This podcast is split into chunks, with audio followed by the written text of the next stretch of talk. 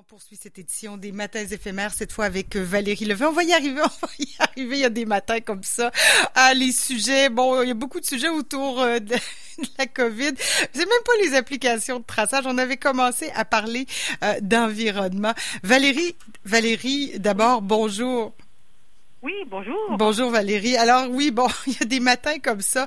Euh, euh, bon, il y a, comme je disais, il y a beaucoup de choses autour de la COVID, mais on va pas parler d'application de traçage, mais plutôt d'environnement. Pour faire suite à ta chronique de mercredi dernier, c'est fou là, les semaines passent vite. Je pense que je perds un peu la notion du temps. Mais il y a un autre article qui est paru mardi sur les effets du confinement sur les émissions de gaz à effet de serre. Et cette fois, c'est une équipe essentiellement britannique avec des collègues. Euh, bon, évidemment, on travaille là, à l'international, des collègues collègues suédois, des collègues des Pays-Bas et d'Australie. Et plus exactement, c'est l'équipe du Global Carbon Project, là, je pense que je le prononce comme faux, qui, comme ça, chaque année, publie un rapport annuel des, euh, des tendances mondiales des émissions de carbone. Et là, euh, compte tenu des circonstances du confinement, ben, l'équipe, bien sûr, s'est intéressée aux GES émis pendant la mm-hmm. pandémie et ils ont suivi ou en tout cas mesuré euh, les émissions de toute la planète? Est-ce que c'est vraiment ce qu'ils ont fait, ce qu'ils ont réussi à faire? Ben, en fait, euh, ce serait, ils n'ont pas suivi, ils n'ont pas mesuré exactement les émissions de toute la planète. Ce serait difficile parce qu'il faudrait des, capteurs qui suivent en temps réel les émissions de CO2 euh, dans tous les pays. Donc, euh, ce qu'ils ont plutôt fait, c'est qu'ils ont collecté les données d'activités dans les aéroports. Euh, donc, par exemple, le nombre d'avions qui décollent, ça donne une idée. Euh, s'il y en a tant qui décollent, ça donne une idée des GES qui sont émis. Ils ont collecté des données aussi du trafic routier avec des applications comme Apple Maps qui donnent des tendances de mobilité. Donc, si on voit le nombre de kilomètres parcourus par des véhicules euh, sur un territoire, ça donne une idée de, des GES émises.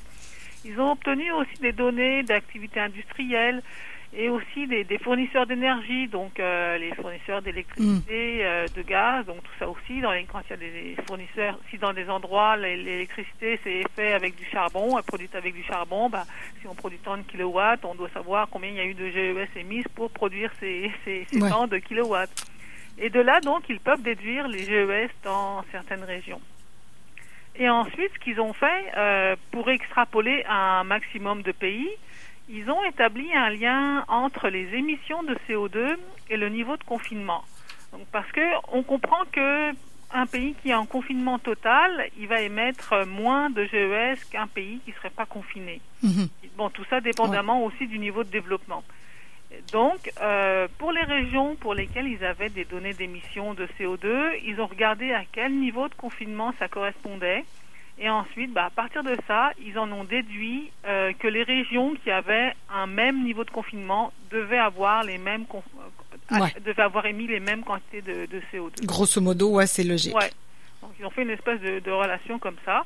Et au final, bah, ils sont parvenus à estimer les, les, émissions de CO2 de 69 pays, ce qui représente 97% des émissions mondiales. Et donc, à quoi quand même un beau, euh, un bel aperçu. Oui, oui. Et, et, à quoi ça ressemble les émissions de CO2 pendant le confinement? À quoi ils sont arrivés? Euh, on, suppose et on l'espère qu'elles ont diminué. Ben oui, il y a eu une baisse qui a commencé vers la mi-janvier et qui se poursuit euh, donc jusqu'à fin avril, qui est la fin de l'étude. Ça ne veut pas dire que ça se poursuit pas en ce moment, mais l'étude va de, de, de janvier à fin avril. Et c'est une baisse qui fait des vagues. Donc euh, vers la mi-février, il y a un premier creux qui, avec une baisse d'environ euh, moins 8%. Bon, puis, en fait, janvier-février, il faut se souvenir que c'était la période où la Chine était en confinement. Ensuite, les émissions repartent un petit peu en mars, ce qui correspond d'ailleurs à la reprise des activités de la, Chine. Et ensuite, il y a une, une, chute à nouveau en avril avec un creux à moins 17% euh, par rapport à, euh, par rapport à, avril 2019. Puis en avril, c'est là que bon l'Europe, l'Amérique du Nord s'est mise en confinement. Mhm. Donc ça fait des petites des, vagues comme ça avec un creux vraiment significatif début avril à moins 17% d'émissions de, GES par rapport à avril 2009, 2019 euh, et puis ensuite ça, ça, remonte tranquillement.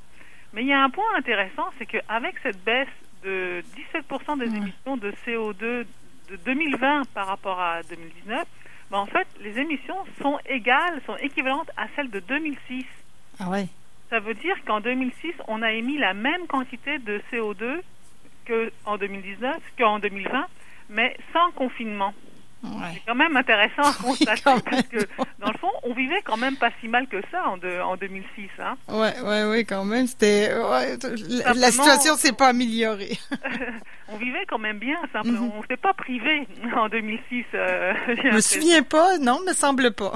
Simplement, on avait peut-être euh, des voitures un peu plus petites, on roulait peut-être un peu moins, on visionnait peut-être un peu moins de vidéos, on faisait peut-être un petit peu moins de tout, et globalement, faut croire qu'on qu'on émettait en fou, moyenne hein, ouais. pas plus de CO2 quotidiennement euh, en 2006 que euh, pendant le confinement. Oui, quand même assez impressionnant. Et est-ce que cette baisse est partout la même dans tous les pays ou est-ce que ça varie d'un pays à l'autre? Est-ce qu'on a pu étudier ça? Oui, ben, ils l'ont étudié un petit peu, mais c'est difficile à dire parce que les chercheurs se sont surtout interrogés sur les secteurs d'activité comme le transport aérien, le transport routier, l'industrie, etc. Donc il y a des comparaisons, mais c'est assez difficile d'avoir vraiment le portrait du Canada, des États-Unis, de la France, de l'Allemagne, etc.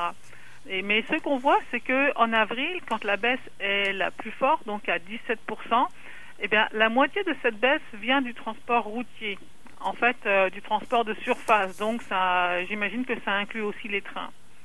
Ensuite, on a l'industrie qui, pour, qui compte pour un quart de la baisse, puis l'énergie qui compte pour un cinquième de la baisse. Mm. Donc, euh, pour produire de l'électricité, comme je disais, à partir du charbon ou de gaz, bah, ça envoie du CO2 euh, dans l'atmosphère. Donc, quand la. Chine se met en pause, euh, la demande en électricité diminue, donc les, les émissions de CO2 diminuent aussi. Ouais. C'est vrai pour toutes les régions du globe où l'électricité est produite à, à partir d'hydrocarbures. Et pour la Chine aussi, j'imagine. Ben oui, c'est ça, pour, Ouais, euh, ouais. pour la Chine et tous les autres pays euh, qui font leur électricité avec des hydrocarbures. Euh, Bon, euh, et ce qui en est pour, c'est sûr que l'aviation c'est un gros morceau là, avec tous les avions qui sont cloués au sol.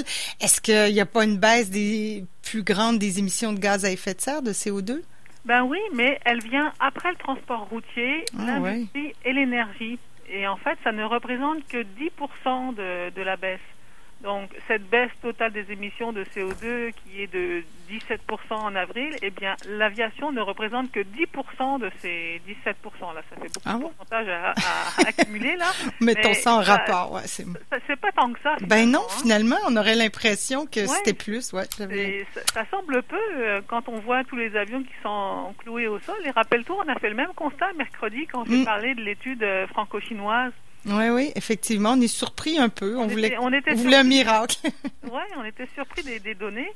Et puis, mais il faut dire que l'aviation, en fait, ça représente 3% des émissions mondiales. Donc, même si on les ferme à moitié, on peut pas avoir une grosse diminution des, ouais, ouais. des émissions mondiales. C'est quand même, c'est ça. la- étonnant quand même. Ouais. Oui, c'est ça, parce Je- que c'est- symbolique, ces avions qui, ouais, les images, des on traces dans le sol, on- ciel. Ouais. On dit que c'est des quantités énormes de GES qui sont envoyées dans l'air, mais finalement, il y a toutes les autres activités humaines aussi euh, dont il faut tenir compte. Mais il y a un secteur d'activité qui est intéressant, c'est le secteur résidentiel. Parce que comme les gens sont restés chez eux, qu'éventuellement ils ont allumé le chauffage, euh, ils ont regardé beaucoup de vidéos sur YouTube, euh, ils ont fait beaucoup de Skype pour voir le- leurs amis, leurs familles. Euh, les tra- télétravailleurs ont fait des visioconférences pour euh, parler à leurs collègues. Alors d'après toi, Caroline, qu'est-ce que ça a donné sur la consommation d'énergie dans le secteur résidentiel? Ben, J'imagine que là, il y a eu une augmentation. Est-ce que c'est notable? Par contre, je ne Oui. sais pas. Ben oui, c'est ça, ça, ça se voit dans les émissions de CO2. Alors ça n'a pas augmenté énormément, seulement un petit 3%, mais j'ai quand même trouvé ça euh, intéressant quand même. Ouais, ouais. Et, et, et cette baisse de 17 là, si on y revient, c'est la baisse euh, euh, comme maximum en avril, là, mais sur la durée du confinement, c'est combien? Ben, sur la période de janvier à avril, la diminution est de 8,6. Et dans donc ça c'est ce qu'ils calculent. Et dans l'étude franco-chinoise dont j'ai parlé mercredi, on avait un 7%. Ouais. Donc on est dans les mêmes ordres de grandeur avec des ils ont des méthodologies différentes pour faire leurs leur calculs, mais on arrive quand même dans les mêmes ordres de grandeur. Et pour la suite, les auteurs de l'étude ont calculé quelle serait la baisse d'émissions de CO2 pour toute l'année, euh, considérant que le confinement prend fin et que les activités polluantes reprennent. Mhm. Puis ils ont fait ça avec différents, euh, ils ont fait leur évaluation, leur estimation avec différents scénarios de déconfinement. Et les émissions de CO2 euh, de 2020 seraient entre 4 et 7, euh, et entre 4 et 7% de moins qu'en 2019. Ouais, ça ressemble à quoi pour l'accord de Paris, ça? Ben, ça, c'est ça, est-ce que ça nous met sur la bonne voie? Ben, Leur conclusion, ça ressemble à ce que j'ai dit mercredi, c'est que pour limiter la hausse de la, la, température en dessous de, de 2%, il faut diminuer chaque année les émissions de l'ordre de 5% d'ici 2030, chaque année d'ici 2030. Donc cette année, la COVID nous permet de le faire, mais il faut recommencer en 2021, puis en 2022, etc. Et si possible, bah, en trouvant une autre solution que la COVID-19. Hein. Oui, c'est pas, c'est pas la meilleure solution pour le moment, mais en tout cas. Et puis on le voit là déjà, j'ai hâte de voir les chiffres de mai parce qu'il y avait beaucoup de trafic ce matin sur dans les rues. Là, tu sais, ça, on sent déjà hein. que ça a repris beaucoup là, les autos et tout dans les. bon, pas, les, pas l'aviation, mais les autos sont vraiment euh, bien comme faut là, euh, dans, les, dans le trafic. On entend un peu moins les oiseaux. Effectivement, déjà là. bon, ben Valérie, merci beaucoup. Désolée pour euh, ce début de chronique. En tout cas, il est arrivé. On avait les GES en tête. On merci. est arrivé grâce à ton adaptation. merci. On se reparle mercredi prochain. Je te souhaite une très bonne fin de semaine. Bye bye.